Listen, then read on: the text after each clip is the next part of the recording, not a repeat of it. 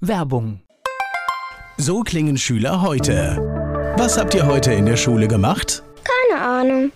Und so klingt der Speedlearner. Was habt ihr heute in der Schule gemacht? Heute haben wir sehr viel über Afrika gelernt. Soll ich bei den ägyptischen Pharaonen anfangen und bei den Zulu-Kriegen aufhören? Oder interessiert es dich in Wirklichkeit gar nicht? Speedlearning. Für bessere Noten. Wie wir vom Hoffnungslerner zum Speedlearner werden. Jetzt überall im Buchhandel. Speedlearning. Der nachfolgende Podcast wird Ihnen präsentiert von den Erklärprofis. Erklärprofis.de. Die Erklärvideoagentur wünscht gute Unterhaltung. Antenne Mainz, mein heutiger Gast ist männlich. Name, Tim Schamann, Alter, 33, Geburtsort, Neuss in Nordrhein-Westfalen. Beruf. Ich bin E-Commerce Manager. Oh, das ist spannend. Da würde ich gleich wissen, was dahinter steckt. Reden wir drüber. Hast du Hobbys und wenn ja, welche? Ja, die drei großen Ps in meinem Leben sind Politik, Pumpen und Philosophie. Sehr gut. Die Menschen, die, die so mit dir zusammenarbeiten, was meinst du, was sagen die zu dir? Was macht dich aus? Woran erkennt man dich? Mein langer Bart wahrscheinlich, gerade in Corona-Zeiten, wenn es schwieriger wird, auch als junger Papa zum Friseur zu kommen, da erkennt man mich wahrscheinlich am meisten an meinem Bart. Hast, hast du sowas wie ein Lebensmotto? Ein Lebensmotto, nee, sind meistens alle abgedroschen. Insofern, die ändern sich dann, wenn dann überhaupt. Ist auch absolut okay. Ich bin da auch mal ein bisschen skeptisch, wenn jemand so, so einen Spruch raushaut, weil Mhm. letztendlich, so schön die manchmal sind, aufs ganze Leben passen sie dann doch In der Regel nicht. Solche Sprüche passen meistens situationsbedingt immer ganz gut. Home Sweet Home oder sowas ist immer ganz schön. Oder lebe jeden Tag, als wäre es dein letzter und so. Ja, aber das scheitert ja meistens schon am Alltag ganz, ganz schnell, ja, selbst wenn man Ja. sich bemüht. Also deswegen, ja. Ja, richtig. Tim Scharmann, mein Gast hier bei Antenne Mainz. Tim Scharmann in Neuss geboren, lebt heute in Mainz und ist sogar im Mainzer Stadtrat. Er ist mein Gast hier bei Antenne Mainz. Erzähl mir was über Neuss. Von Neuss weiß ich gar nicht so viel. Ich bin in Vorort von Düsseldorf groß geworden, der heißt Monheim. Und meine Mutter und mein Vater haben damals in Düsseldorf gewohnt und in, ich wurde aber im Neusser Krankenhaus geboren. Deswegen kann ich gar nicht so viel zu Neuss sagen, höchstens über den, über den Vorort von Düsseldorf. Den habe ich dann auch irgendwann zugunsten von Mainz verlassen und bin seit fast 13 oder 14 Jahren inzwischen in Mainz. Für die Geburt meiner Tochter bin ich aber auch tatsächlich außerstädtisch gefahren, also so wie meine Eltern damals von Düsseldorf nach Neuss sind. Für meine Geburt bin ich, sind wir mit unserer Tochter nach Kirchheim-Bolanden gefahren. Ein tolles Krankenhaus, wo die Männer während der Corona-Zeit noch mit in den Kreissaal durften. Das war in ganz, ganz vielen Familien, auch bei Freunden von uns, so nicht so der Fall. In Kirchheim-Bolanden haben wir ein tolles, schönes, familiäres Krankenhaus gefunden, das uns die Möglichkeit gegeben hat, dass auch der Papa bei der Geburt dabei sein darf. Man merkt, das war so eins der einschneidenden Erlebnisse in der letzten Zeit. Trotzdem würde ich gern zurückspringen nach Düsseldorf, Monheim. Mhm. Das heißt, das war Zentrum der Jugend, der Kindheit. Ja, richtig. Wobei ich habe eine Zeit lang noch in Hessen gewohnt. Also nach Neuss kam sozusagen eine Zeit lang in Hessen. Und dort haben wir auch sehr ländlich gewohnt, viel Zeit im Wald verbracht als Kind, was mich bis heute geprägt hat. Bis heute bin ich immer gerne im Wald, gerade vom, vom doch eher hektischeren Stadtleben. Sobald man dann mal am Wochenende Zeit hat und Bäume und Laub um sich hat, äh, macht das doch viel mit deinem Geist. Das ist sozusagen sehr prägend auch noch hängen geblieben. War, Ähm, war es dann nördliches Hessen oder schon die Region? In der Nähe von Wetzlar haben wir Okay, gewohnt. okay, genau. ja. ja. Allerdings haben sich meine Eltern dann getrennt und meine Mutter ist mit mir und meinen drei Geschwistern zurück nach Düsseldorf, wo ihre Eltern gelebt haben. Und dort habe ich, bin ich eben in Monheim groß geworden. Dort habe ich sozusagen meine, meine Sturm- und Drangzeit verbracht oder meine Jugendjahre besser gesagt. Gut, Nordrhein-Westfalen hat ja generell durch diese Struktur den Vorteil, selbst wenn man, ich sag mal in Anführungszeichen, kleinstädtisch oder ländlich aufwächst, man ist immer schnell in einer Stadt. Ja, das stimmt. Also ländlich war es auch da nicht Ja. tatsächlich. Nordrhein-Westfalen, gerade entlang des Rheins, ist sehr, sehr dicht besiedelt.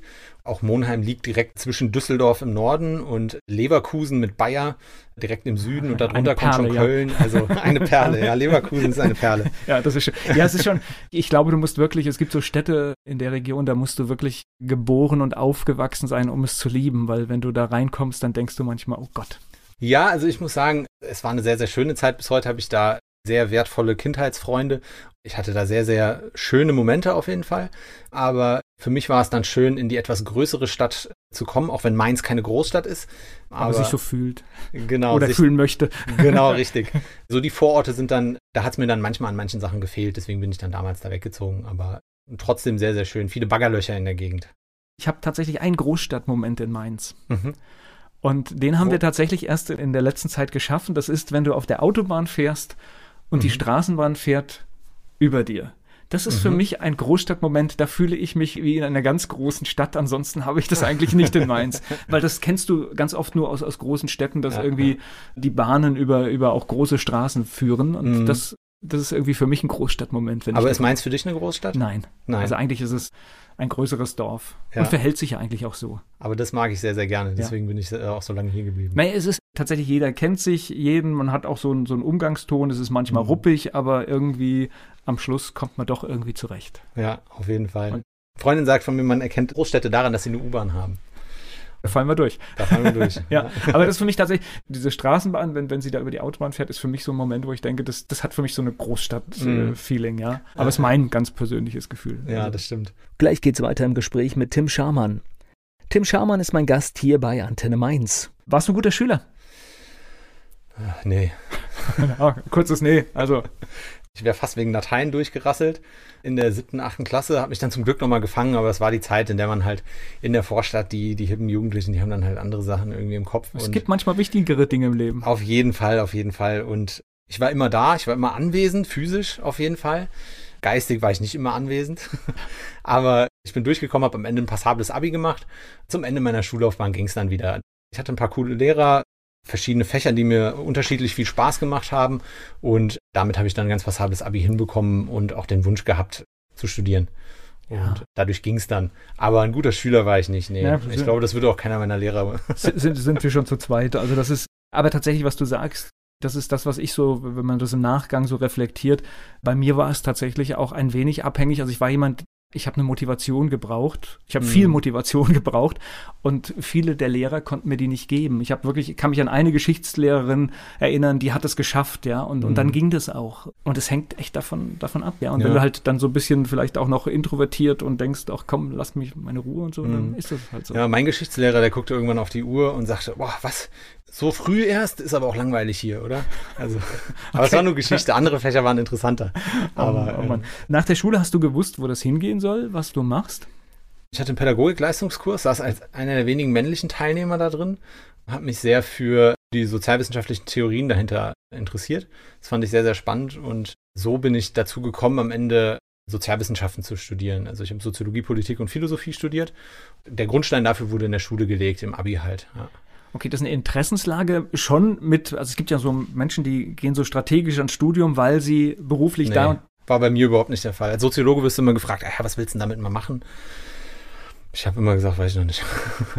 ich habe jetzt nicht studiert, aber tatsächlich, mein Gefühl ist, wenn ich studiere, dann mache ich doch erstmal etwas so gar nicht strategisch, sondern das, was mich wirklich interessiert, für das ich brenne und gar nicht, gut, du kannst vielleicht eine ja. kleine Ahnung haben, aber ich glaube, man muss nicht alles durchgeplant haben. Oder? Ja, es gibt unterschiedliche Persönlichkeiten, ne? Und ich glaube, das, da kommt es dann viel auf die Kindheit an und wie viel Struktur man braucht und haben muss. Und es gibt viele Menschen, die mögen es lieber, wenn die Dinge klar sind und auch die Rahmenbedingungen klar. Und für die ist es einfacher, einen Plan zu haben und nach diesem Plan zu arbeiten. Ist grundsätzlich nichts Verwerfliches. Zu den Menschen gehöre ich überhaupt nicht. Bringt Vorteile, aber auch Nachteile mit sich. Ne? Ja, natürlich, aber jetzt zeigt doch, das Jahr 2020 zeigt doch, da kannst du Pläne machen, wie du willst. Da kommt ein ganzes Jahr und wirft alles um. Das stimmt. Ohne ja. dass du irgendwas ändern kannst. Also, ja. ja. natürlich, du kannst irgendwie neue Strategien entwickeln, aber es gibt Dinge, die kannst mhm. du nicht ändern. Mhm. Ja. Also für mich war es nicht so, dass ich mit der Absicht, irgendwas Bestimmtes zu werden, schon gar nicht Politiker zu werden, studiert habe, sondern ich habe mich einfach für diese Sachen interessiert und ein bisschen Glück war auch dabei. Es war auch nicht so, dass ich gesagt habe, ich will unbedingt nach Mainz, sondern ich. Also Studium war Mainz. Genau, Studium war in Mainz, sondern es hat sich so ergeben und es hat gut gepasst. Ich hatte mich auch an anderen Unis beworben, aber Mainz hat mir dann am Ende auch gefallen, deswegen bin ich auch hier geblieben. Viele Leute wechseln ja auch zwischendurch nochmal, wenn sie dann noch merken, ist doch nichts für mich oder so. Und so habe ich ja, das erstmal gemacht, was mich interessiert hat. Und ich fand Mainz als Campus-Universität ganz, ganz toll, weil viel auf dem Campus passiert. Etwas, das äh, Studenten heute leider sehr, sehr vermissen. Viel findet nur noch digital statt. Ja. Ganz, ganz schlimm, weil ja, gerade in dieser sehr, sehr prägenden Zeit im Studium, wo man ganz, ganz viel mit Leuten, die auf einmal dasselbe Interesse haben wie du, in der Schule ist man ja so noch so zusammengewürfelt, kommt aus ganz unterschiedlichen Haushalten, hat natürlich den Wohnort gemeinsam, aber erst im Studium oder auch in der Ausbildung oder so äh, begegnet man dann Leuten, die das machen, was einen selber auch interessiert und wofür man auch irgendwie brennt und wofür man eine gewisse Leidenschaft hat. Und sich mit diesen Leuten auszutauschen, ist ein ganz, ganz großes Geschenk. Und das geht jetzt gerade sehr stark verloren. Und ich hatte das Glück, das an der Campus-Uni genießen zu dürfen. Und ja, das war eine tolle Erfahrung auf jeden Fall. Ich glaube, da ist auch wir reden jetzt ja immer so auch für Schäden, die nebenbei durch, durch Corona entstehen. Ich glaube, mhm. das ist ein ganz großer Bereich, der auch noch nicht richtig im Blickwinkel ist. Wir sind soziale Wesen und wenn wir uns das mhm. äh, versagen und das nicht mehr richtig funktioniert. Gut, wir haben heute zum Glück ein paar Tools, mit denen man Dinge auffangen kann. Aber ich sag mal, wir stehen uns jetzt auch gegenüber. Die Situation ist durch nichts ersetzbar einfach, weil mhm. du siehst eine Mimik, du merkst jetzt gerade, oh, ist das wirklich so angekommen, wie ich es gedacht habe? Und das funktioniert halt online mhm. mäßig, sag ich mal. Ja. Also wenn du aufmerksam bist, siehst du manchmal, da geht es jemandem nicht gut, dann kannst du mit Nachfragen vielleicht auch so etwas mhm. erreichen, aber tatsächlich viele Dinge werden wir so nicht hinkriegen und deswegen, ja, irgendwann muss man auch wieder Lösungen finden, wie dieses Leben funktioniert. Richtig. Und das ist eine ganz prägende Zeit für viele junge Menschen und diese Ausbildungszeit, diese Studiumszeit, die Anfang der 20er Jahre, jeder, also viele Menschen leiden unter der derzeitigen Situation in ganz unterschiedlicher Form. Entstehen Netzwerke ja. oft das hm. Berufsleben vielleicht begleiten oder es, es fördern können. Das, ist, das sind all diese Dinge, die da wegbrechen. Ja. Das ist schon ein, ein immenser Schaden, ja. Das ist, ja, also, vor allem viele Unternehmen werden aus einer Universität heraus gegründet. Und ja. dafür brauche ich häufig eben auch die Kontakte, die ich im Studium knüpfe. Und das ist digital bis zu einem gewissen Grad möglich. Man kann sich ja dann auch noch treffen. Jetzt im Sommer war es ja wieder so ein bisschen mehr möglich. Aber das geht für viele Menschen gerade verloren. Ja, ja wobei ich glaube, mit, klar, jetzt haben wir Beschränkungen, aber ich glaube, mit Vernunft kann man auch viele Dinge machen. Also es ist tatsächlich, ich sehe das jetzt, dass jetzt, sage ich mal, private Treffen jetzt in bestimmten Situationen sind sie ein Problem, aber ich glaube nicht generell, ja. Ja, ich hoffe, dass wir alle Weihnachten feiern. Ja, aber da habe ich einen schönen Artikel gerade gelesen, ob äh, jetzt äh, das für jeden so das Ziel ist, weiß ich gar nicht, ja. Mhm. Weil Weihnachten ist ja auch nicht immer nur Harmonie. Also da kommt ja oft bei Familien gerade alles raus, was so das ganze Jahr sich gestaut hat. Aber vielleicht ja, ist dies Jahr friedlicher, weil man einfach einen Moment zusammen hat und das ganze ja, Jahr nicht hat. mehr zu schätzen weiß vielleicht. Ja, ja, Vielleicht, vielleicht ist das wenigstens ein kleines Plus, ja. ja. Gleich geht's weiter im Gespräch mit Tim Scharmann. Mit Tim Scharmann war ich gerade im Gespräch über politische Entscheidungsprozesse. Er ist mein Gast hier bei Antenne Mainz. Du hast fertig studiert in Mainz? Ja, genau. okay. Nach, ich glaube, 13 Semestern war ich tatsächlich fertig. Ich habe zwischenzeitlich ein Auslandsjahr in Cardiff gemacht, in Wales, im Rahmen des Erasmus-Programms. Dadurch ist auch so ein bisschen mein Interesse für die EU geweckt worden. Nicht zuletzt dadurch und genau nach dem Studium Kurz nach dem Studium, nach meinem Abschluss, war ich noch in Singapur bei der Friedrich-Ebert-Stiftung, habe ich gearbeitet für ein paar Monate. Da noch ein paar Erfahrungen sammeln können und bin danach aber wieder nach Mainz zurück. Habe dann nach kurzen Zwischenstationen, also auf die Frage, was macht man denn als Soziologe, habe ich ein paar Leute kennengelernt, die in der IT-Abteilung in, in Darmstadt ein Unternehmen ausgegründet haben und die habe ich ganz am Anfang ihres Unternehmens kennengelernt. Bei denen habe ich dann angefangen und da auch mit sehr viel Freude gearbeitet und da bin ich nach wie vor auch, ja. Was machst du da genau? ich versuche jetzt nicht in die langweiligen Details zu gehen. Also wir programmieren Software für E-Commerce-Unternehmen. Das heißt, wir erfassen systematisch Daten, vor allem Preisdaten im Internet. Und die Software wird von Online-Händlern genutzt, ja, um ihre, sagen wir mal, ihr Pricing systematisch auszusteuern oder automatisiert auszusteuern. Das heißt, es freut mich für dich, du machst dir über deinen Arbeitsplatz im Moment überhaupt keinen Gedanken. Also der E-Commerce hat von Corona profitiert. Also Onlinehandel ist besser aufgestellt als andere Branchen, muss man sagen. Die Leute bestellen viel online. Trotzdem ist Corona auch für uns eine schwierige Zeit. Also ich glaube, für jedes Unternehmen, wenn Mitarbeiter sich nicht mehr so regelmäßig sehen, ist das schon eine Herausforderung, auch so den, den, den Zusammenhalt beizubehalten. Ich habe keine Existenzängste in der Hinsicht, wie das bei anderen Menschen leider Also ich sage mal, das ist, ist, glaube ich, in der heutigen Zeit schon ein ganz großes Plus. Ja. Und ich meine, wir haben alle jetzt Lösungen wie Microsoft Teams kennengelernt und tatsächlich, äh, die können auch schon ganz schön viel, die Tools. Ne? Also es ist jetzt nicht so, dass mhm. man nicht sehr gut von zu Hause arbeiten kann. Man kann sehr gut digital von zu Hause arbeiten. Ja. Also für mich war das in mehrfacher Hinsicht so, also in der Hinsicht eine glückliche Situation oder privilegierte Situation, weil ich zum einen zu Hause arbeiten, also in meinem Business sozusagen geht es, dass man von zu Hause und, arbeitet. Ihr wart auch vorbereitet, ne? Das war jetzt für euch auch keine Überraschung, dass ihr anfangen müsst, irgendwelche Lösungen einzubauen, sondern ihr, ihr hattet zumindest mal eine Idee, wie es gehen kann. Genau, wobei Homeoffice jetzt auch nicht die Regelpraxis bei uns war. Also ich bin schon jeden Tag nach Darmstadt gefahren, ne? Das ist eine ganze Menge Arbeit, also Zeit, die da drauf geht, zwei Stunden jeden Tag. Auf fünf Tage sind es zehn Stunden, also mehr als ein ganzer Arbeitstag, den man nur mit Pendeln verbringt. Alles CO2-Ausstoß, alles Energie, die da verloren geht, ich, auf einmal. Ich kann vor allen Dingen, ich war, bin auch lange Zeit nach Darmstadt gependelt. Mhm. Insofern kann ich mhm. mitreden über diese Strecke. Ist auch keine, finde keine schöne Strecke zum Fahren, gerade wenn du Darmstadt reinfährst und zur blöden Zeit kommst, dann mhm. kostet dich das gleich eine Viertelstunde mehr. Ja, ja, ja. Ich meine, ich bin immer mit dem Zug gefahren, zum okay. Glück nicht mit dem Auto. Ja. Aber in der Hinsicht hat die neue Situation, also Homeoffice war bei uns auch nicht gang und gäbe. Wir haben es schon mal hier und da gemacht. Das auf jeden Fall sehr stark verändert. Und da ich in der Zwischenzeit oder von, von knapp einem halben Jahr bin ich Vater geworden. Für mich als Mann eine, eine schöne Möglichkeit, weil ich mehr zu Hause bin, weil ich nicht mehr so viel Zeit woanders verbringe und meine Frau in der Lage ist, mal kurz äh, zwischenzeitlich zu fragen, hier kannst du die Kleine mal nehmen, ich muss mal kurz da und dahin. Dann kann ich auch mal fünf Minuten die Kleine nehmen, was normalerweise ja sehr, sehr schwierig ist. Ja, und vor allen Dingen, also ich meine, das ist ja, wer, wer den ganzen Tag weg ist und dann vielleicht auch noch viel arbeitet und dann halt noch das Pendeln hat, der kommt dann oft nach Hause und die Kinder schlafen schon. Und ja. das ist schade einfach, ja. Ja, also meine Kleine, die ist abends immer sehr, sehr grummelig drauf. Also wenn ich zu meinen normalen Arbeitszeiten nach Hause komme, dann würde ich ein nur noch genervtes, müdes Kind irgendwie vorfinden und würde dann wahrscheinlich auch viel weniger, es wäre dann viel, viel schwerer, da irgendwie Spaß dran zu haben. Insofern ist es viel schöner, morgens ein bisschen Zeit, sich Zeit lassen zu können und mit meiner Familie gemeinsam aufwachen zu können. An vielen Stellen wird ja auch darüber diskutiert, wie inwiefern die diese ganzen Corona-Maßnahmen der Gleichberechtigung sozusagen äh, Schaden tun. Und äh, das tun sie auch in vielerlei Hinsicht, gerade bei Frauen, die mehr und mehr Sorgearbeit machen müssen. Kinder, die zu Hause bleiben, zu Hause unterrichtet werden müssen, ist eine unfassbar anstrengende Aufgabe, auch wenn das bei mir jetzt noch nicht der Fall ist. Aus meiner männlichen Perspektive kann ich nur sagen, dass das einen großen Vorteil ist, weil ich viel mehr von dem Familienleben mitkriege. Glücklicherweise war mein Arbeitgeber schon vor Corona bereit dazu, dass ich meine Arbeitszeit reduzieren kann. Es gibt ja Elternzeit und ich habe auch bewusst gesagt, dass mir das nicht so wichtig ist, Vollzeit zu arbeiten, sondern dass ich mehr zu Hause sein will. Durch das Homeoffice kann ich noch mehr zu Hause sein und wir kriegen das so ganz gut unter einen Hut und konnten uns als junge Eltern sozusagen erstmal ein bisschen einfinden, wie das denn ist, wenn man auf einmal zu dritt ist. Ne? Das ist eine ganz ja. große Herausforderung. In der Hinsicht kann ich meine Frau dadurch natürlich auch entlasten. Ja klar, und ich kann mir aber vorstellen, dass was du ansprichst, dort wo Rollenmodelle vielleicht sehr klassisch waren und da kann ich mir vorstellen, ist es drunter und drüber gegangen, wenn auf einmal von zu Hause noch zusätzlich gearbeitet wird mhm. und der Mann eigentlich wenig damit zu tun hatte, weil er tagsüber halt wirklich unterwegs war, dann glaube ich, die Situation war nicht lustig. Ja, ja. weil das ist schon, ist schon speziell. Wie gesagt, ich, ich denke, äh, wir werden da umdenken und jetzt gerade, wenn wir das Thema Fahrerei nehmen, glaube ich, hat ja Homeoffice in Verbindung mit Präsenztagen, glaube ich, so eine vernünftige Mischung ist, glaube ich, eine gute Lösung. Ja, wobei trotzdem noch an vielen Stellen noch nicht alle Unternehmen umgedacht haben und die Vorteile sehen. Viele tun es inzwischen, aber es gibt trotzdem noch ganz, ganz, also viele Arbeit kann man ja auch nicht digital erledigen.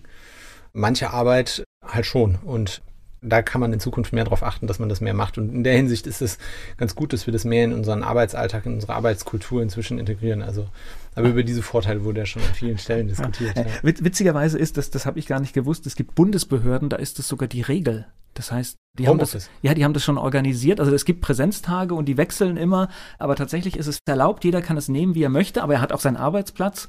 Und da war ich sehr überrascht, wie weit manche Stellen sind und an anderer hm. Stelle halt es gar nicht passiert. Das ist ja. schon sehr. Ja, man muss immer die technischen Voraussetzungen schaffen aber es ist manchmal gar nicht so schwer.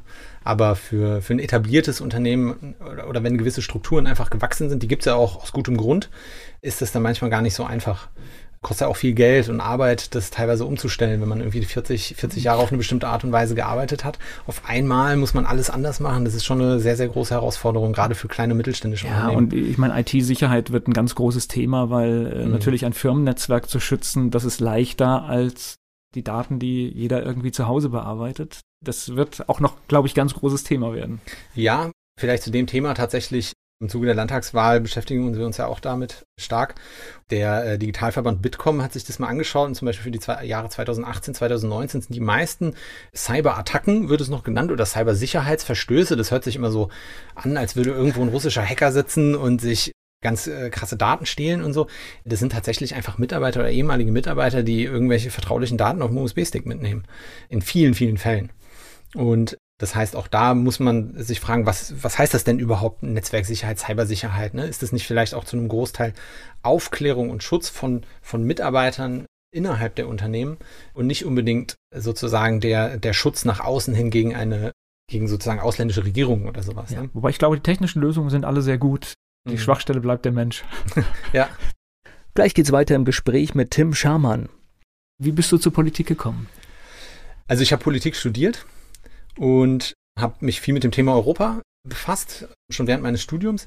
Und ich habe 2006 in Mainz angefangen und damals war es irgendwie eine sehr, sehr unpolitische Landschaft tatsächlich. Also auch die Studierendenschaft war verhältnismäßig unpolitisch. Das hat sich in den letzten Jahren stark gewandelt, gerade bei jüngeren Menschen. Und ich bin eigentlich mit der Erwartung an die Uni gegangen, ja, da wird ein bisschen, auch ein bisschen neu gedacht und so wurde es auch in vielen Fällen, aber es war trotzdem stark unpolitisch. Und eine Sache, die mir hängen geblieben ist, ist tatsächlich noch aus meiner Schulzeit, als ein Bekannter von mir dann sage ich, ja, bei der nächsten Bundestagswahl, ich wähle einfach mal die NPD. So, ich frage ihn, warum willst du denn die NPD wählen? Ja, die anderen, die machen irgendwie nur so einen Mist und weiß ich nicht und so. Er hat es mehr so aus Scherz gesagt. Er, er meint es gar nicht so ernst, aber ich habe es irgendwie doch sehr, sehr ernst aufgefasst, weil eine Partei zu wählen, die solche Auffassungen vertritt, finde ich schon sehr, sehr, sehr, sehr starkes Statement, das überhaupt nur in Betracht zu ziehen. Und das haben damals tatsächlich einige gemacht mich hat schon immer interessiert, wie, wie diese Dinge so zusammenhängen, wie Politik funktioniert, wie die Dinge, die wir Menschen uns vorstellen können, unsere Wirtschaftssysteme, unsere politischen Systeme, wie die funktionieren. Und so bin ich zu meinem Studium gekommen und habe während meines Studiums mich immer eher so wissenschaftlich äh, mit diesen politischen Themen auseinandergesetzt, bin aber nie einer Partei beigetreten. Weil ich das immer als sehr bürokratisch irgendwie empfunden habe und habe natürlich die Parteienlandschaft im Blick gehabt und über die Inhalte diskutiert. Aber ich glaube, du hast es nicht nur empfunden, es ist so. Mhm. Ja, ja, sehr wahrscheinlich, ja. ja. Und dann nach meinem Studium hatte ich tatsächlich sogar, das war dann die Zeit, in der die AfD groß geworden ist, hatte ich eine Zeit, wo ich gar keinen Bock mehr auf Politik habe, weil es mich einfach nur noch genervt hat. Ich habe die Nachrichten angeschaltet und überall gab es Sachen und alle haben sich angeschrien und irgendwie gab es nur Probleme und ich als ich persönlich habe das als total überfordernd dann schon fast empfunden. Also während ich vorher während meines Studiums ganz viel mit mich mit internationaler Politik beschäftigt hat, so das sind dann die Sachen, die man als Politikstudent halt dann gerne macht. Man vergisst dann die Kommunalpolitik so ein bisschen was schade ist, es geht um viel Geld und es geht um das Richtig. direkte Leben. Richtig, ja. ja. Heute bin ich Kommunalpolitiker. ja ich hatte dann nach meinem Studium eine Zeit, wo ich gar keinen Bock mehr auf Politik hatte. Ich habe mich dann in die, viel gearbeitet, habe einem Wirtschaftsbetrieb gearbeitet, mich viel mit diesen Themen Digitalisierung, Onlinehandel auseinandergesetzt, aber einfach dort gearbeitet und auch es einfach mal genossen, morgens zur Arbeit zu gehen, abends zurückzukommen, Feierabend zu haben und so ein bisschen Ruhe in mein Leben einkehren zu lassen, nachdem man sich vorher immer versucht hat oder nachdem man sich vorher immer mit diesen Fragen, diesen politischen Fragen auseinandergesetzt hat. Und irgendwann, das war irgendwann war es aber so weit, dass ich dann doch wieder zurückgefunden habe und mich Stück für Stück mehr mit diesen Themen auseinandergesetzt habe. Es war die letzte Bundestagswahl, insbesondere Martin Schulz, der mich da sehr stark motiviert hat, wo ich die Hoffnung hatte, dass jetzt endlich mal das Thema Europa, das, was ich schon jahrelang vorher immer verfolgt habe und was mich immer, wo ich mich immer versucht habe zu engagieren, auch in regionalen Projekten hier in Mainz und das wurde leider gar nicht thematisiert äh, von Martin Schulz und das fand ich sehr, sehr, sehr, sehr schade. Und kurz danach fand tatsächlich das erste Volt-Treffen in Mainz statt. Und so bin ich zu, zu der Bewegung gekommen, bei der ich jetzt heute, für die ich heute im Stadtrat in Mainz sitze. Du hast es gerade so gesagt, dass so eine Zeit war, wo du dich gar nicht interessiert hast. Und ich höre das auch immer wieder von, von Menschen, mich interessiert Politik nicht und ich will damit nichts zu tun haben. Ich versuche dann immer auch zu argumentieren, auch das ist schon eine politische Entscheidung. Ja. Ja, viele Menschen übersehen, dass, dass das, was sie tun, schon politisch ist in der Regel. Jeder, egal, wenn ich. Ja, jeder Rückzug schon. Jeder, wenn, wenn ich für mhm. ein Thema nicht mehr diskutiere, gebe ich damit die Fläche anderen frei. Ja, in der Regel interessiert sich ja auch jeder für irgendein Thema. Irgendwas gibt es immer, was, was jemanden in seinem Leben bewegt. Das kann das Autofahren sein, das kann äh, die medizinische Versorgung sein, das kann die Kunst sein, das kann irgendwas sein. Und in der Regel arbeite ich ja da immer in irgendeinem gewissen Zusammenhang. Und will mich dann ja auch dafür einsetzen, dass zum Beispiel genug Geld für Pflegepersonal da ist, genau. wenn ich zum Beispiel in der Pflege arbeite. Und in dem Moment habe ich ja auch schon eine politische Meinung. Die jetzt aber sozusagen auch zu vertreten oder das ins Handeln zu bringen, ins politische Handeln, da besteht meistens eher die Schwierigkeit. Also häufig hat man eine Meinung in irgendeiner Form. Manche sagen dann, wie du sagst, das ist keine politische Meinung, aber das politische Handeln, das ist eher das, das, was es viel, viel schwieriger macht. Ganz viele Leute haben eine Meinung, aber wenige oder vielen fällt es schwer, dann tatsächlich was zu tun für das Thema, was ihnen eigentlich am Herzen liegt.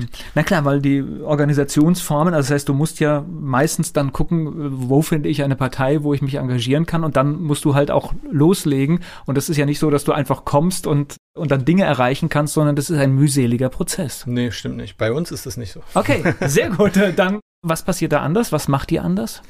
Sag was zu Volt, weil ich glaube, nicht jeder ist es ein Begriff. Mhm. Was ist Volt? Wo kommt's her? Volt ist eine Partei und Bewegung.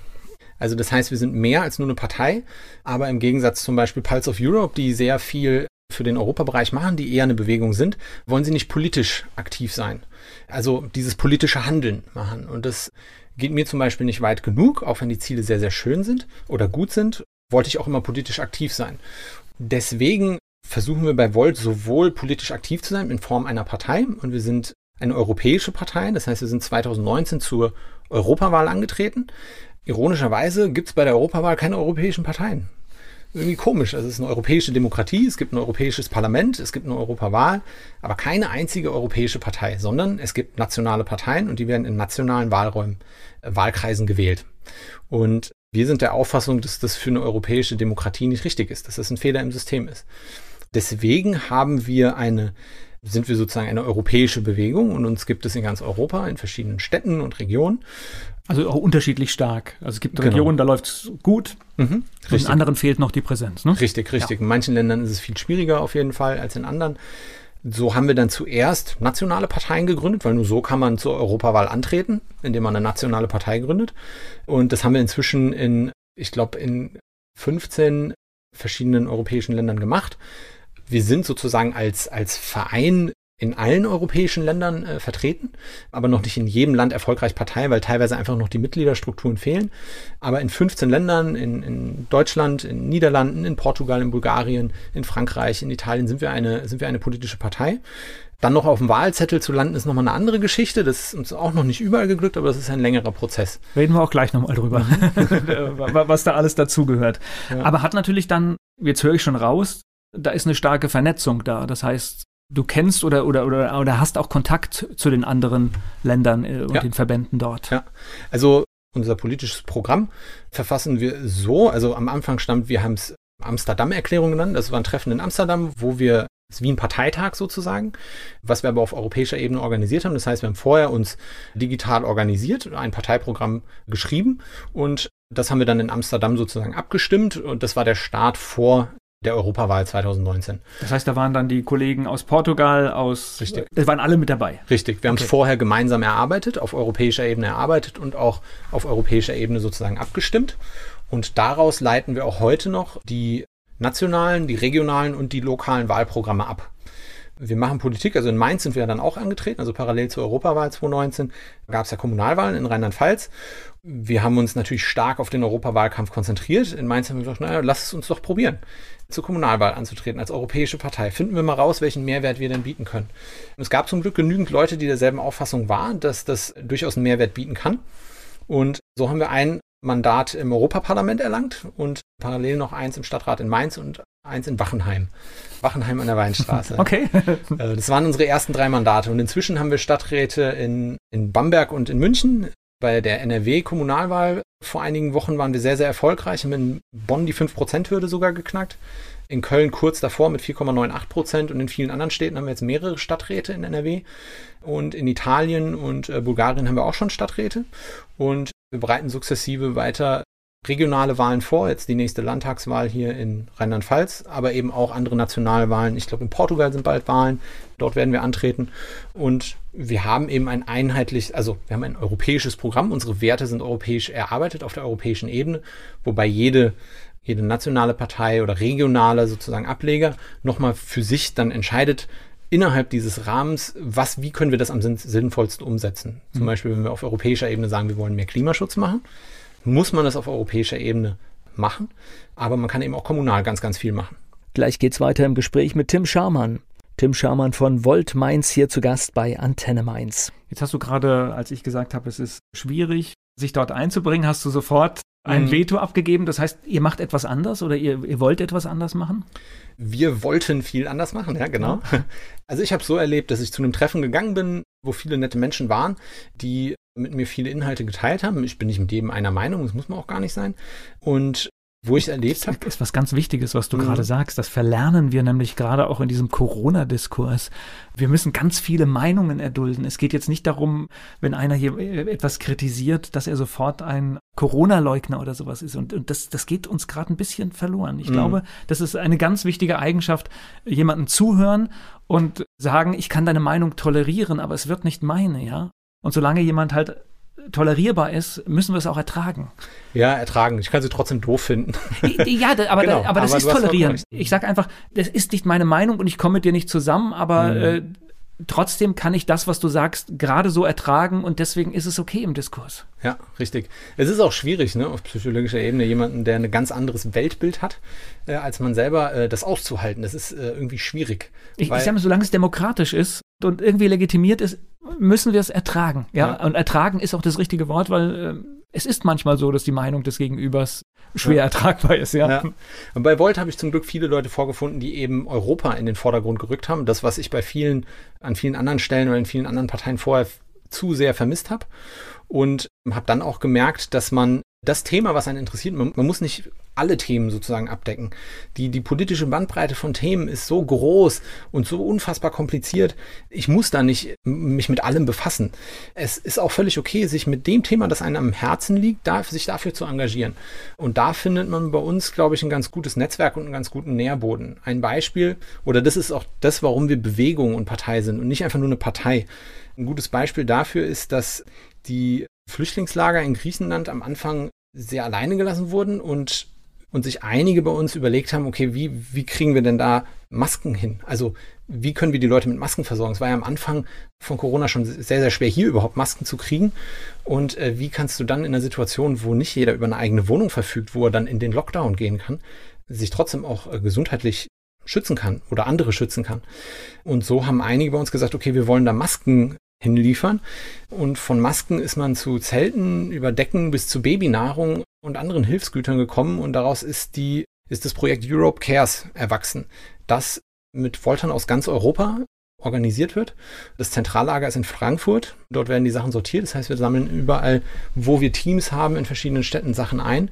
Wir arbeiten mit Hilfsorganisationen vor Ort zusammen und äh, wenn dann dort Bedarf besteht, schicken wir die Sachen, die wir, die Europe Cares eingesammelt hat, in die Flüchtlingsunterkünfte. Und das ist ein Beispiel dafür, wie, wie man sich einbringen kann, wenn einem ein Thema am Herzen liegt und was einem wichtig ist, wo man nicht vor dieser schieren Bürokratie irgendwie kapitulieren muss und zu sagen, naja, was will ich denn als Einzelner jetzt machen? So, Klimaschutz, ja, pff, was, was kann ich dagegen tun? Flüchtlinge in Griechenland, was kann ich dagegen, äh, wie, wie kann ich helfen? Da findet man sozusagen in der Volt-Bewegung ein großes europäisches Netzwerk vor, wo man viel machen kann. Und das ist so ein bisschen der Unterschied zwischen Bewegung und Partei. Ja klar, weil die klassischen Parteien, die diskutieren darüber, wie können wir das Problem ja. lösen und das machen sie schon sehr lange. Ist auch richtig, muss man auch diskutieren im demokratischen Nein, Diskurs. Ist, ist, ist ja. keine, keine Kritik, aber mhm. es ist natürlich jetzt gerade, wenn du die Flüchtlingslager nimmst, das ist natürlich eine unerträgliche Situation, dass wir so mit Menschen umgehen. Richtig. Und dass so etwas vielleicht mal kurzfristig passiert, das, das kann ich noch verstehen, aber das dauert zu lange. Ja. Ich meine, Europäische Union heißt es, da lässt du dann Griechenland oder, oder andere Länder einfach alleine mit, mit diesem Problem. Das ist keine, das ist für mich keine Union. Genau, richtig. Und allein schon so, ne, so man merkt schon, wenn man, wenn man darüber redet, wie, wie dieses Thema behandelt wird, also nicht nur das, es kann auch Klimaschutz oder es kann auch Digitalisierung oder irgendwas anderes sein, dann redet man, naja, Deutschland hat die Position, Frankreich hat die Position und dann kommt noch Griechenland, aber was ganz anderes. Auch das Asylsystem ist ja so angelegt, dass noch in diesen nationalen Einheiten gedacht wird. Und genau das ist ein, sozusagen, an der Stelle ist das System kaputt. Die europäische Idee ist eine ganz, ganz tolle Idee, die aber festhängt seit Jahren schon. Und das überkommen wir nicht, indem wir nur mit nationalen Parteien in nationalen Gefäßen denken, sondern wir brauchen europäische Parteien. Ich hoffe auch, dass es nach Volt noch viele andere europäische Parteien gibt, weil wir wirklich dazu kommen müssen, europäische Politik zu machen, an ganz, ganz vielen Stellen. Und Asylpolitik ist ein Beispiel, Außenpolitik ist ein anderes, Wirtschaftspolitik genauso. Wir sind gar nicht, vertreten gar nicht die Meinung, um da mal kurz mit aufzuräumen, dass der Nationalstaat irgendwie abgeschafft werden sollte oder sowas. Nationalstaaten wird es noch lange geben, das ist auch völlig in Ordnung. Aber wir brauchen eine viel stärkere, handlungsfähigere Europäische Union, weil wir die Themen, die im Moment wirklich, wirklich dringend sind, und das sind Migration, das sind ist die technologische Disruption unserer Gesellschaft und das ist äh, Klimaschutz oder Klimawandel. Diese Themen werden wir nicht, dahinter kommen noch ganz viele andere, muss man sagen, das werden wir nicht schaffen, wenn wir nach wie vor nur in die deutsche Position und die spanische Position und jetzt versuchen wir mal einen Kompromiss zu finden, sondern wir müssen von vornherein auf europäischer Ebene uns überlegen, was ist denn das Sinnvollste, was wir machen können. Und da gibt es auch viele gemeinsame Nenner. Aber das System lässt es häufig nicht zu, dass wir diese, dass wir das überhaupt in ein politische Handlung überführen. So wie es dem Einzelnen schwerfällt, sozusagen sein, seine Gedanken oder seine, seine Überzeugung in politisches Handeln zu aktivieren, fällt es uns in diesem System, so wie die EU im Moment aufgebaut ist, häufig auch schwer, den Nationalstaaten das, was sie eigentlich wollen, Klimaschutz wollen wir alle, in der Regel fast alle, in wirklich eine sinnvolle politische Handlung zu überführen. Und an der Stelle müssen wir das europäische System unbedingt reformieren. Europa hat 70 Jahre Frieden gebracht, das muss man einfach mal so sehen. Und jetzt hat sich die Welt verändert, also muss sich auch ein Konstrukt wie Europa verändern, ja. Ja, unbedingt, unbedingt damit es auch, also ich, ich, würde gerne so weiterleben. Also ich finde, dass es ist äh, schön, dass eine ganze Generation in Frieden gelebt hat mhm. auf einem Kontinent. Das gab's oder fast, sage ich mal. Es gab ja durchaus auch kriegerische Auseinandersetzungen in Europa, aber es wurde alles relativ zügig gelöst trotzdem. Mhm. Ja, ja. So, das heißt Kommunalpolitik angetreten und gleich erfolgreich. Ja, gleich erfolgreich. Mit, ich glaube, es waren 1,2 Prozent der Mainzer haben gesagt, ja, macht mal Jungs und Mädels. Okay. Wie ist das an so einem Wahlabend? Habt ihr da drauf geschaut? Ich glaube, wir haben uns am Wahltag, am Wahltag selber saßen wir am Rhein zusammen. Ich glaube, das haben wir noch auf unserer Webseite, das Bild. Und haben die Diskussion verfolgt. Bei der Kommunalwahl ist das nicht so wie bei der Bundestagswahl, dass man es dann am Wahltag selber noch erfährt. Ich glaube, das war dann am nächsten Tag, am Montag verfügbar, während ich auf der Arbeit war. Und es war natürlich ganz, ganz spannend zu verfolgen. Ah, okay, so und so viel Prozent der Stimmen ausgezählt und überhaupt erstmal selber sich auf so eine Liste zu setzen und sich zur Wahl zu stellen. Wie gesagt, habe ich vorher nie gemacht und ich dachte, okay, probier's mal aus. Warum nicht? Bin ich jetzt, wann dann? Wenn man sich dann auch selber im Wahllokal da auf seinen Namen auf der Liste sieht, ist ein komisches Gefühl und erst recht dann, wenn es dann an die Umfrageergebnisse geht. Aber es hat geklappt. Ja. Wir haben einen Sitz im Mainzer Stadtrat bekommen und äh, bilden heute eine Fraktion mit den Piraten zusammen, arbeiten ganz, ganz toll mit denen zusammen und haben ein paar Dinge, glaube ich, erfolgreich anstoßen können. Ja. Und wie ist das, wenn man dann zum ersten Mal seine Arbeit als Stadtrat aufnimmt? Ich war äh, sehr nervös auf jeden Fall. Gut, da sind natürlich schon viele Profis, die das schon lange machen dabei, ja, ja die sich mit allen Verwaltungsvorschriften auskennt, aber es ist ja auch ein völlig neues Feld, oder? Ja, wir haben das erste Jahr dazu genutzt, diese, diese kommunalen Gepflogenheiten kennenzulernen. Wie muss ich einen Antrag formulieren? Was kann ich überhaupt machen? Also was kann der Stadtrat rechtlich gesehen machen? Ein Thema, was wir was uns ja am Herzen liegt im Bereich Klimaschutz, sind die autoarmen Innenstädte. Also wir müssen irgendwie zu neuen Wegen in der Mobilität finden. Und das ist was, was ich nicht auf europäischer Ebene entscheide, sondern das, was, was jede Stadt, jede Kommune für sich selber irgendwie umsetzen muss. Jede Region, jedes Land. Und wir haben letzten Dezember einen Antrag gestellt zum Thema autoarme Innenstädte. Und das war natürlich, wir haben dann erstmal formuliert, ja, mach mal hier autoarm, mach mal da. Und dann hing es aber tatsächlich einfach nur an der Formulierung. Der Stadtrat sollte beschließen das. Weil Verkehrstechnisch ist es beim, ich glaube, beim Land oder sogar beim Bund angesiedelt. Das heißt, äh, der Stadtrat kann das nicht rechtlich gesehen beschließen. Also mussten wir den ganzen Antrag, der am Ende, ich glaube, vier Seiten lang war, überarbeiten und überall, wo beschließen, prüfen rausmachen. Ne? Das ist nur ein Wort, aber das entscheidet, ob das auf der Tagesordnung landet und ob darüber demokratisch abgestimmt werden kann oder nicht. Das mussten wir erstmal kennenlernen und auch da gibt es immer noch sehr, sehr viele Fallstricke natürlich. Aber das erste Jahr haben wir, glaube ich, sehr viel damit zu tun gehabt, das so ein bisschen kennenzulernen überhaupt. Was, was kann ich machen? Wie kann ich politisch handeln? Was aber ja normal ist, weil es sitzen ja in, in dem Stadtrat ja tatsächlich nicht bezahlte Politiker, sondern es sitzen erstmal ganz normale Bürger da. Da sitzen 60 Leute, die machen das, genau. Das ist ja auch ein, ein Gemeinderat und die machen das alle ehrenamtlich. Ja, ne? Also, also gibt eine kleine Entschädigung, aber es ist wirklich, also äh, das genau. Wort Entschädigung ist, glaube ich, das Richtige dafür. Ne? Genau, richtig. Also ja. man kann es ja sagen, es sind 240 Euro, die man dafür kriegt im Monat. Für einen riesen Zeiteinsatz. Genau, es kommt natürlich da immer drauf, auf jeden Einzelnen drauf an, wie viel Zeit man aufwenden will. Also es gibt eine Stadtratssitzung, ich glaube ungefähr zehn im Jahr sind es. Und äh, der Stadtrat ist ja das politische oder das Kontrollgremium, wie das Parlament, das die Arbeit der Stadtverwaltung absegnet. Das heißt, wenn die Stadtverwaltung für irgendwas Geld ausgeben muss, dann muss der Stadtrat da zustimmen. Das heißt, die Bürger wählen Bürger in diesen Rat, damit die sagen, hier ist das okay oder nicht. Und das sind auch tatsächlich, also sind keine Profi oder ein paar auch, es sind auch Profis dabei. Es ja. sind auch Profipolitiker im Stadtrat, richtig. Aber das muss man sich erstmal erarbeiten, worauf man da überhaupt achten muss und so. Das ist schon nicht ganz einfach, aber es zeigt auch, dass wenn man was machen will, dann kann man sich durchaus engagieren und sich auf eine Wahlliste setzen. Das ist alles nicht so ganz einfach, aber das geht. Und dann kann man auch in diesen demokratischen Strukturen handeln und kann, kann die Themen platzieren, die einem wichtig sind. Gleich geht's weiter im Gespräch mit Tim Scharmann. Volt, das ist die politische Heimat von Tim Scharmann. Er ist mein Gast hier bei Antenne Mainz. So, jetzt seid ihr eine Zweierfraktion. Jetzt mhm. äh, ist es natürlich, wenn ihr einen Antrag stellt, dann ist es klar, ihr könnt es nicht mit euren Stimmen durchsetzen. Richtig, ja. ja das ja. heißt, äh, wie funktioniert das? Spricht man da vorher, sucht man Kommunikation mit, mit, mit großen Fraktionen und wirbt für seinen Antrag im Vorfeld oder, oder wie läuft das? Also es gibt verschiedene Strategien, die man verfolgen kann. Genau, in der Regel muss man den Kompromiss natürlich finden und schauen, ob einem andere Parteien auch zustimmen. Das kann man machen, muss man nicht immer machen, weil man natürlich auch mit gewissen Themen öffentlichen Druck erzeugen kann. Wir, würde ich mal sagen, gehören zu den progressiveren Leuten im Stadtrat. Gerade da kann man auch über öffentlichen Druck arbeiten, in dem Moment, wo man ein Thema platziert, dass andere Parteien dann zum Zug gezwungen werden, sozusagen. Das kommt immer drauf an. Wir arbeiten aber auch gerne oder immer wieder bei verschiedenen Themen mit den anderen zusammen. Es erfordert halt einen sehr, sehr hohen Abstimmungsaufwand.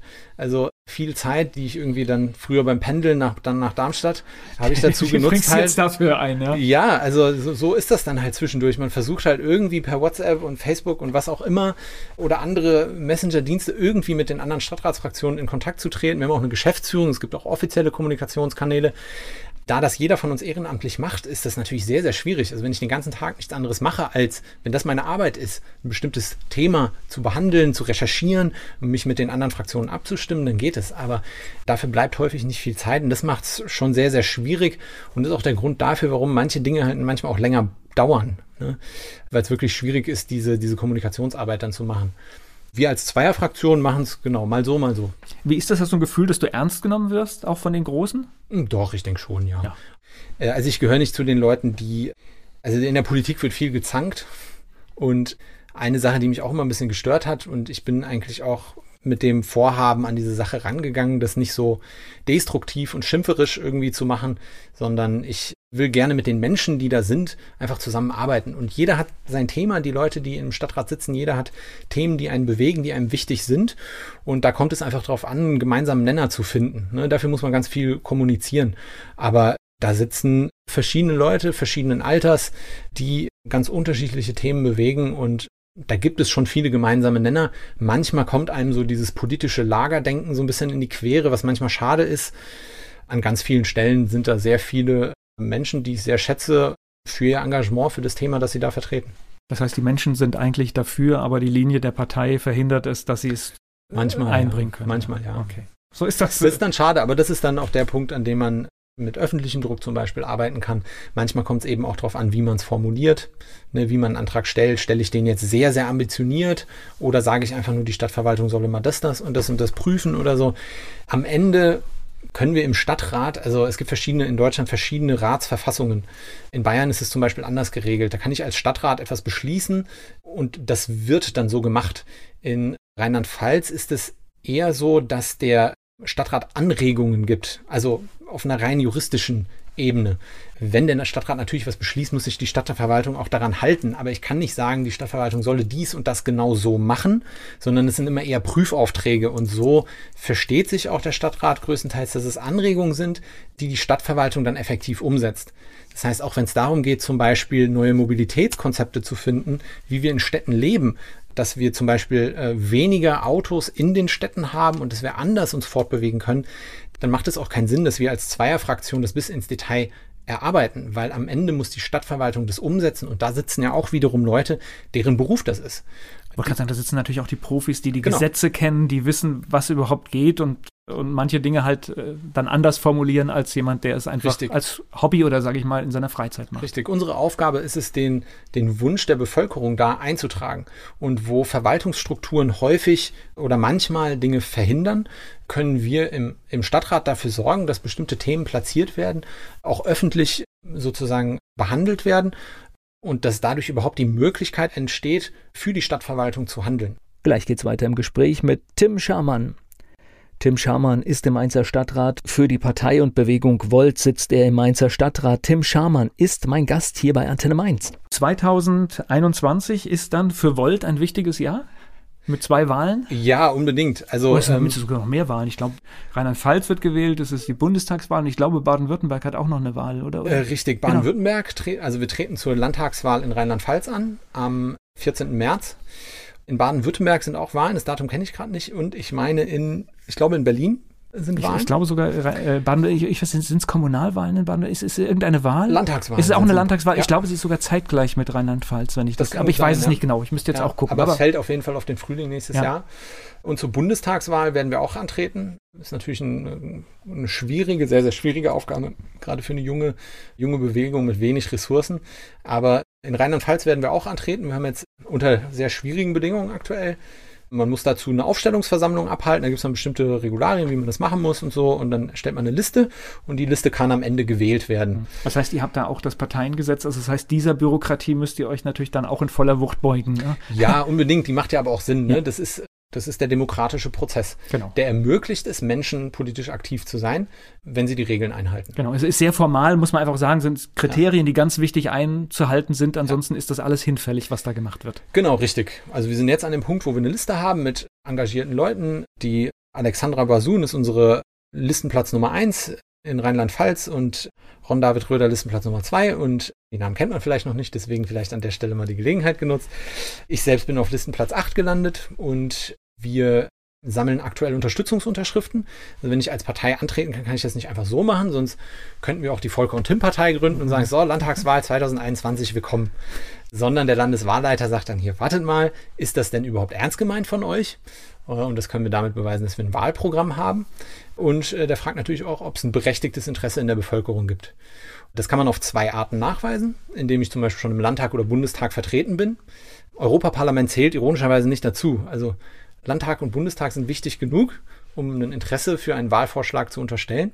Im Europaparlament sind wir vertreten, aber das reicht noch nicht aus. Ist ein Wink, was äh, sollte man vielleicht mal überdenken, ne? Ja, unbedingt. Ja, ja unbedingt. Das zweite ist, wenn man das nicht hat, also wenn man noch nicht in dem entsprechenden Gremium oder einem höheren eben vertreten ist, dann muss man Unterstützungsunterschriften sammeln. Und das ist für uns gerade eine sehr starke Herausforderung, weil wir einerseits alle Menschen dieses Landes oder dieses dieser Welt eigentlich aufgerufen sind, Kontakte zu reduzieren. Und aus demokratischer Sicht sind wir aber dazu aufgerufen, möglichst viele Kontakte herzustellen, um äh, Unterstützungsunterschriften zu bekommen.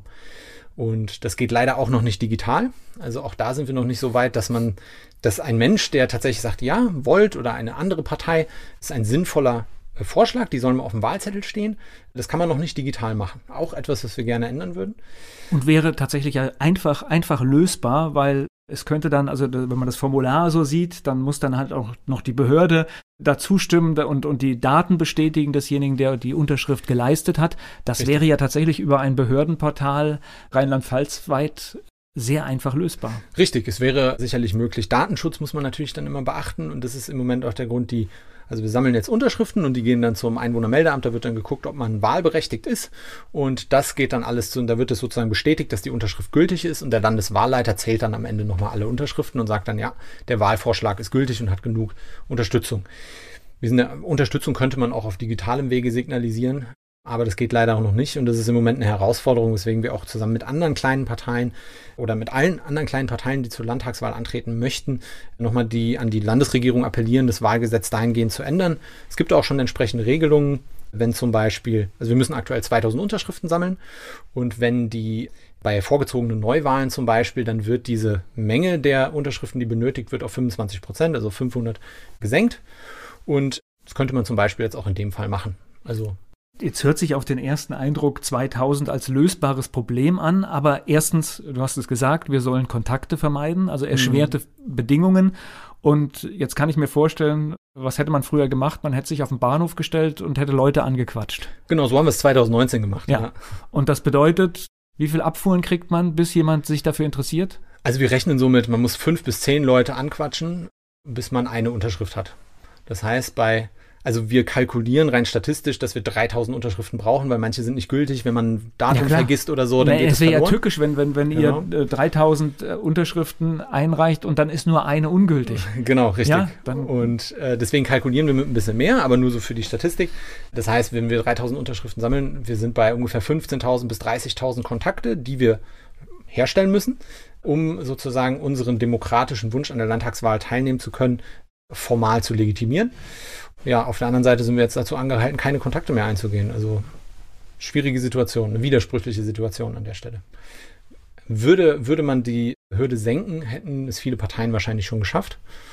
Auch wir haben inzwischen fast 1500 Unterschriften schon gesammelt innerhalb von knapp drei Wochen. Also wir liegen gut in der Zeit. Aber jetzt mit den verstärkten Maßnahmen ist natürlich die Frage, will ich mich, meine Familie und auch die Leute, die ich dann auf der Straße anspreche, dem Risiko aussetzen, sich mit äh, dem Coronavirus anzustecken. Also jeder, der wählen darf oder jede, die wählen darf, die kann euch eine solche Unterstützerunterschrift geben in Rheinland-Pfalz. Richtig. Man kann uns über unsere Social Media Kanäle auf Facebook finden, Volt, Mainz, Volt, Rheinland-Pfalz. Wir haben Webseiten, da kann man uns ansprechen, da gibt es das Formular, das kann man sich auch selber zu Hause ausdrucken und dann unterschreiben und uns einfach per Post schicken. Das geht.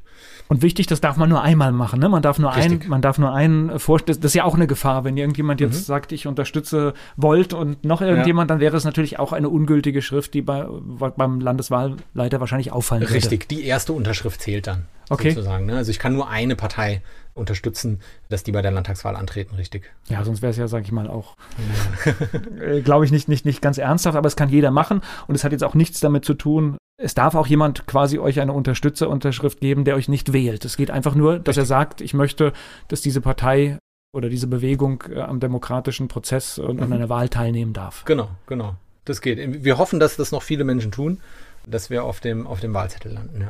Mit Tim Scharmann spreche ich hier über die Hürden bei der Landtagswahl in Rheinland-Pfalz zugelassen zu werden.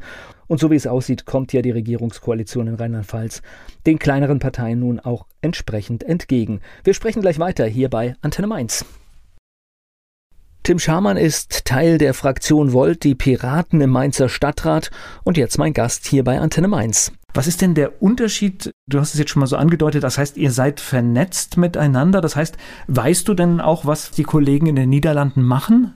Zum Teil ja. Also bei mir persönlich kommt die Herausforderung, dass ich mich jetzt auf die, also zum einen Papa geworden bin, während ich äh, gerade in den Stadtrat eingezogen bin. Also zwei also große Herausforderungen, genau, ja. ja. Und nebenbei arbeitet man ja hauptberuflich was ganz anderes. Also da mehrere Sachen zu jonglieren, ist eine, ist eine große Herausforderung. Ich persönlich bin sehr, äh, konzentriere mich vor allem auf die Frage, wie, wie, also, oder konzentriere mich auch auf das Thema Kommunal, weil dafür bin ich gewählt. Konzentriere mich da auf die Themen. Grundsätzlich ist es so, dass wir mit den Leuten in den Niederlanden und so weiter vernetzt sind. Wir machen regelmäßige Austausch also Videoanrufe einfach mit äh, teilweise unseren Partnerstädten, Partnerteams in anderen Ländern, fragen dort auch, hey, wie machten ihr das da, zum Beispiel mit euren Fahrradwegen in Kopenhagen? Also, so? Eigentlich genau darum ging es mir, weil das ist ja ein mhm. Schatz es gibt ja so viele europäische Kommunen und, und, es gibt ja, es muss ja eigentlich für alles irgendeine Lösung schon mal, äh, mhm. und, und das wäre ja hervorragend, wenn man daran teilhaben kann. Ja, richtig. Also wir versuchen, in dem, was wir zu machen, wenn wir irgendwo ein Problem sehen, versuchen wir zu schauen, wo gibt's da, wo gibt's schon eine Lösung? Und sagen auch, also das erlebe ich auch häufig, in Politik wird häufig in so großen Konzepten gedacht und man muss ja erstmal ein ganz riesiges Konzept haben. An vielen Stellen ist das auch notwendig um Kosten zu vermeiden, sind ja Steuergelder, um die es da geht. Aber ganz häufig geht es eben auch darum, einfach mal auszuprobieren und einfach mal zu machen und ein bisschen mutig Dinge auszuprobieren, daraus zu lernen. Und deswegen schauen wir uns immer gerne an, was passiert in anderen Städten. Beim Thema zum Beispiel Fahrradverkehr wir sind Kopenhagen oder Barcelona große Vorreiter, die haben tolle Modellprojekte gemacht, die wir auch gerne in Mainz ausprobieren wollen. Passiert leider noch nicht so viel, also so wie wir uns das gerne wünschen. Da lohnt es sich immer darauf zu schauen, wie machen das andere Städte. Und Genau, so, scha so schauen wir auf praktische Anwendungsfälle, aber versuchen auch innerhalb unserer Partei oder innerhalb unserer Bewegung zu schauen, wie, wie, wie können wir europaweit eine sinnvolle Politik betreiben, um gemeinsame Probleme zu lösen. Wann müsst ihr die Unterschriften zusammen haben? Ich glaube, wir kalkulieren mit Ende November beziehungsweise bis zum 19.11. ist sozusagen unsere Deadline. Bis dahin sollten alle Briefe, also jeder, der uns unterstützen möchte, bis zum 19.11. am besten uns das schicken. Wir haben dann noch ein bisschen Puffer nach hinten raus, aber dann wird es schon richtig knapp, weil manchmal geht sowas auch auf dem Postweg verloren. Wir haben das ja schon damals für die Europawahl gemacht und da kommt es an vielen, vielen Stellen. Auf einmal gehen 500 Unterschriften in der Post verloren, was dann sehr, sehr schwierig oder schlimm sein kann für uns. Und mit sowas kalkulieren wir natürlich ein. Deswegen 19.11. ist unsere, unsere Deadline sozusagen. Und das ist ja jetzt wirklich, ich sag mal, ihr habt ja jetzt da auf die, auf die letzten Meter wirklich richtig erschwerte Bedingungen bekommen. Mhm. Ja? ja? das heißt, es ja. war ja vorher schon nicht einfach, aber jetzt im November ist es klar, ja. es ist eigentlich unpassend, sich hinzustellen und wirklich ganz viele Leute anzusprechen. Genau, es passt nicht mehr zu der Situation. Grundsätzlich ist es ja sinnvoll, dass man Unterschriften sammelt, ne, dass eine Partei auch zeigt, okay, es gibt Leute, die, die finden es sinnvoll, was man da macht. Es soll nicht jeder einfach zur Wahl antreten können. Aber jetzt gerade in den besonderen Situationen ist das schon sehr, sehr schwierig für alle kleinen Parteien, nicht nur für uns. Die Möglichkeiten gibt es, das zu verhindern und trotzdem auch sozusagen zum Wohle unserer Demokratie mehrere Parteien äh, zur Landtagswahl zuzulassen. Und der Landtag hat das in der Hand, das zu beschließen. Es ist ja tatsächlich so, dass auf dem Wahlzettel eine Menge kleine Parteien sind, die auch eine gute demokratische Alternative sind. Und man muss nicht extrem wählen, wenn man auch jetzt das Gefühl hat, ich möchte einer großen Partei einen Denkzettel geben. Man hat ja da echt gute Möglichkeiten. Ja, unbedingt. Also es gibt viele Parteien, die sehr sinnvolle Vorschläge haben. Es ist natürlich, ich finde es auch immer schwierig, da durchzublicken, wer, wer macht denn jetzt überhaupt was? Und man, man fängt dann mal an, sich mit einer Partei auseinanderzusetzen und dann irgendwann stolpert man mal über ein Thema, was einem wichtig ist und wo die dann doch was anderes vertreten, als man es jetzt wünscht. Also es ist natürlich immer unglaublich schwierig und ich glaube auch in wir alle haben viel zu tun, man hat äh, Arbeit, man hat Familie und sich dann vor einer Wahl so mit diesen ganzen Wahlprogrammen auseinanderzusetzen. Es gibt manche, die sehr, sehr engagiert sind, die das im Detail lesen, aber für viele ist es zum Beispiel auch einfach eine Möglichkeit, zum Beispiel den Wahlomat zu nutzen. Ne? Und, ähm, der, auch, der auch klasse ist, der auch tatsächlich manchmal wenn man dann halt seine Thesen da bewertet und dann guckt man und man kriegt manchmal selber noch einen kleinen Schreck und sagt, okay, das äh, sehe ich eigentlich anders und dann ja. kann man auch sehr gut schauen, in welchem Thema ist das passiert. Also genau. ich finde das sehr hilfreich. Ja, und vor allem man kann selber gucken, welche Themen sind mir wichtig und wer vertritt diese Themen denn. Da glaube ich, muss man auch nicht von jedem erwarten, Wahlprogramme zu studieren oder so. Das ist, jeder hat viel zu tun und viel um die Ohren. Über so ein Wahlomat ist ein tolles tolles Tool, um das äh, rauszufinden eben. Und äh, da ist es wünschenswert, dass natürlich mehrere Parteien antreten. Also wenn man mal über den großen Teich schaut, dann sieht man, da gibt's nur, also über den Atlantik in Amerika, da gibt's nur zwei Parteien. Und in Europa haben wir zum Glück ein, ein Mehrparteiensystem, wodurch auch immer ganz viele sinnvolle, tolle Ideen eingebracht werden in den politischen äh, Diskurs. Und ja, und jetzt äh, das amerikanische System ist ja sehr, sehr ungerecht zum Teil aus, aus unserer Sicht einfach, weil, weil bei uns wird tatsächlich der Wählerwille dargestellt. Das heißt, so viele mhm. Stimmen eine Partei hat, so ist sie dann auch im Parlament. Mhm. Und wenn man dieses Wahlmannverfahren in den USA da sieht, oder mhm. Wahlfrauen müssen wir auch dazu sagen, um ja, das Ganze ja. richtig zu machen, dann entscheidet da vielleicht eine Stimme mehr und dann sind, ja. sind alle Stimmen auf einer Partei. Richtig. Und deswegen ist es auch so wichtig, dass viele kleine Parteien auch teilnehmen, weil dadurch viele schöne Ideen reinkommen. Wobei das, was du gerade angesprochen hast, zum Beispiel auf europäischer Ebene ist das auch nicht so. Also die Stimmen in den einzelnen Nationen zählen unterschiedlich stark bei der Wahl zum Europaparlament. Also die Idee dahinter ist, dass kleine Staaten nicht komplett unterrepräsentiert sind. Aber wenn man die europäische Demokratie wirklich als eine europäische Demokratie und nicht äh, begreift und nicht als eine, wo Nationalstaaten irgendwie ihre Interessen vertreten, dann kommt man zu dem Schluss, dass eine Stimme gleich repräsentiert sein sollte im Europaparlament. Auch dafür setzen wir uns ein. Im Moment ist es so, dass eine Stimme, die ich in Rheinland-Pfalz oder in meinem Wahlkreis hier abgebe, weniger wert ist, tatsächlich politisch wert ist, als die, die jemand zum Beispiel in Zypern abgibt. Da gibt es, glaube ich, noch viele Dinge, die wir gerade auf europäischer Ebene anders machen müssen. Aber man sieht zum Beispiel, diese Mehrparteienkultur ist etwas, das wir in allen europäischen Ländern haben und vertreten und was in anderen großen politischen und wirtschaftlichen Regionen der Welt nicht so ist. In Nordamerika ist es nicht so, also äh, in den USA zumindest nicht und schon gar nicht in China. Und das ist etwas, eine demokratische Kultur, die wir unbedingt bewahren sollten. So wie das europäische System im Moment ausgelegt hat, könnte das auch gefährlich werden, beziehungsweise wir müssen dafür sorgen, dass, dass wir in Europa weiter diese Werte oft beibehalten können. Gleich geht's weiter im Gespräch mit Tim Schamann. Tim Schamann von Volt Mainz hier zu Gast bei Antenne Mainz. In Corona-Zeiten hat sich da die Arbeit im Stadtrat verändert? Wir sitzen jetzt weiter auseinander. Also das ist erstmal, es, gibt Sitzungen, also es gibt ja, ja, durchaus, gerade in einigen Kommunen sind, sind die Sitzungsintervalle drastisch geändert worden, mhm. aber es, es gibt Sitzungen und die finden dann einfach. Ja, die finden nach wie vor in Präsenz statt. Man muss dazu sagen, Kommunalpolitik wird häufig nicht so, nicht immer so als so wichtig erachtet. Ne? Viele Leute lesen dann so die Bundespolitik, vielleicht Europapolitik oder so. Und Kommunalpolitik fällt manchmal auch häufig hinten runter. Auch ein Grund, warum ich das mache, weil hier vor Ort ganz, ganz viel in der Hand haben, diese Dinge zu lösen. Dinge wie Klimaschutz. Wir können ganz, ganz viel hier vor Ort machen. Und im Stadtrat wird zum Beispiel entschieden, ob Geld für einen Kita-Neubau fließt oder ob wir unsere Kläranlage modernisieren zum Schutz unserer Gewässer, ob wir das Rathaus sanieren, ob wir Radwege neu machen. Da gibt es ganz viele unterschiedliche Sachen. Okay, also auch fast, fast der ganze Verkehr der Innenstadt, bis auf wenn halt eine Landesstraße oder sonst was da genau. durchführt. Genau. Aber ansonsten ist Richtig. das alles tatsächlich in der Hand der Kommune. Genau, das macht die Stadtverwaltung, die erarbeitet es dann und die legt das dann sozusagen dem Gemeinderat, dem Stadtrat vor und die Vertreter sagen dann dort, ja, ist sinnvoll, was ihr gemacht habt. Oder hey, ihr gebt da so viel Geld aus, wofür denn eigentlich? Oder warum macht ihr das denn so und so? Wäre das nicht so und so viel sinnvoller? Und das ist die Aufgabe des Stadtrats, das zu kontrollieren. Und auch rechtlich gesehen kann die Stadt zum Beispiel keine Kitas mehr bauen, wenn der Stadtrat nicht tagen würde. Es könnten keine Kitas gebaut werden, es könnte kein Personal eingestellt werden, es könnten gewisse Umweltauflagen oder Umweltschutzmaßnahmen könnten nicht durchgeführt werden, wenn der Stadtrat nicht tagen würde. Und es war im, jetzt März, April natürlich eine ganz große Frage in vielen Städten. Wie machen wir das denn jetzt? Wir, wir, dürfen uns eigentlich nicht treffen, aber wir müssen uns treffen, damit ganz, ganz viele wichtige Entscheidungen getroffen werden können. Ich persönlich würde mir wünschen, dass wir das nicht in Präsenz machen, weil viele Firmen haben inzwischen darauf umgestellt, nicht mehr in Präsenz zu arbeiten oder nur noch in Ausnahmefällen. Und ich würde mir wünschen, dass das auch für den Stadtrat und die städtischen Gremien gilt. Viele Gremien werden verschoben oder abgesagt. Gerade sowas wie ein Seniorenbeirat kann dann nicht mehr richtig tagen, obwohl dort natürlich wichtige Impulse gesetzt werden müssen, gerade in, in, in Corona-Zeiten. Wie können wir Menschen schützen, die sehr betroffen sind von der Corona-Pandemie? Und da ist es wichtig, dass auch die städtischen Gremien tagen. Das hat immer der jeweilige Vorsitzende dann in der Hand. Insofern würde ich mir auch wünschen, dass wir auch da mehr umdenken und das auch digital versuchen würden. Das ist noch nicht der Fall. Mal schauen, ob wir das vielleicht in Zukunft machen werden. Also Status quo ist, ich werde Mitte November zur, zur größten Party der Stadt gehen und äh, mit circa 100 anderen Leuten im Stadtrat auf Abstand natürlich sitzen. Ja. Und äh, die entsprechenden Entscheidungen treffen. Man muss dazu sagen, auch aus wissenschaftlicher Sicht, die Ansteckungsgefahr ist natürlich relativ gering.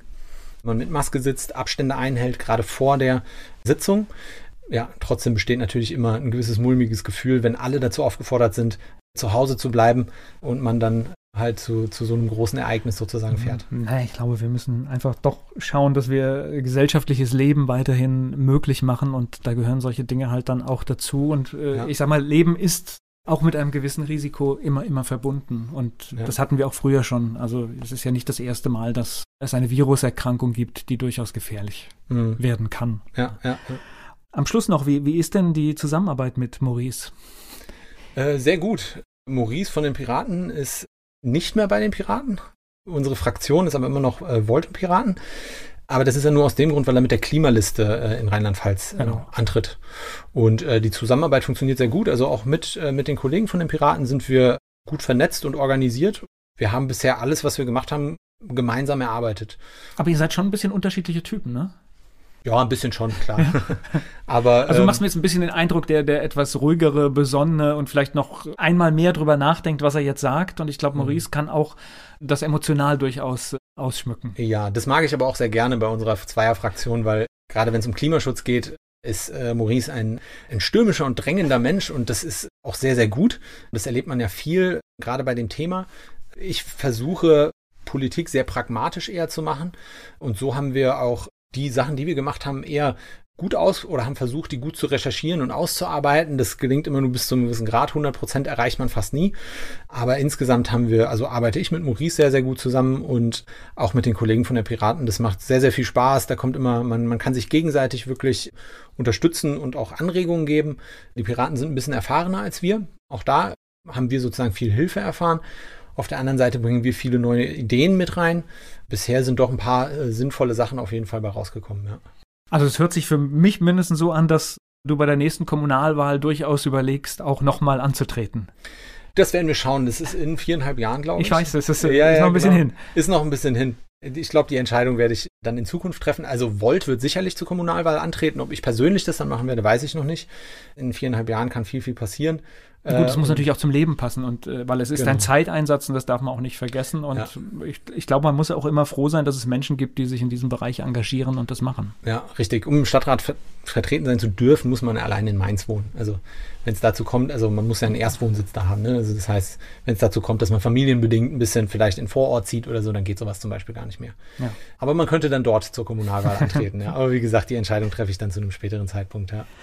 Ja, dann drücke ich euch das ist ja unabhängig von, von, von, von einer Wahlunterstützung, aber ich drücke euch trotzdem die Daumen, dass ihr diese, diese Unterschriften zusammenkriegt, weil ich glaube, es ist eine schwere Zeit und jeder, der sich im demokratischen Prozess engagiert, ich glaube, es ist eine ganz wichtige Zeit, hm. ja, dass viele dabei bleiben. Ja. ja, das hoffe ich sehr. Ich hoffe sehr, dass ein paar Unterstützungsunterschriften per Post ereilen. Das wäre äh, ganz großartig. Ja. Danke für das Gespräch. Ich danke dir, Volker.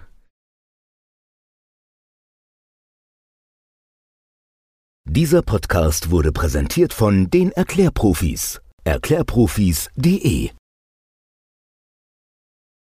Werbung. So klingen Schüler heute. Was habt ihr heute in der Schule gemacht? Keine Ahnung. Und so klingt der Speedlearner. Was habt ihr heute in der Schule gemacht? Heute haben wir sehr viel über Afrika gelernt. Soll ich bei den ägyptischen Pharaonen anfangen und bei den Zulu-Kriegen aufhören? Oder interessiert es dich in Wirklichkeit gar nicht? Speedlearning. Für bessere Noten. Wie wir vom Hoffnungslerner zum Speedlearner werden. Jetzt überall im Buchhandel. Speedlearning.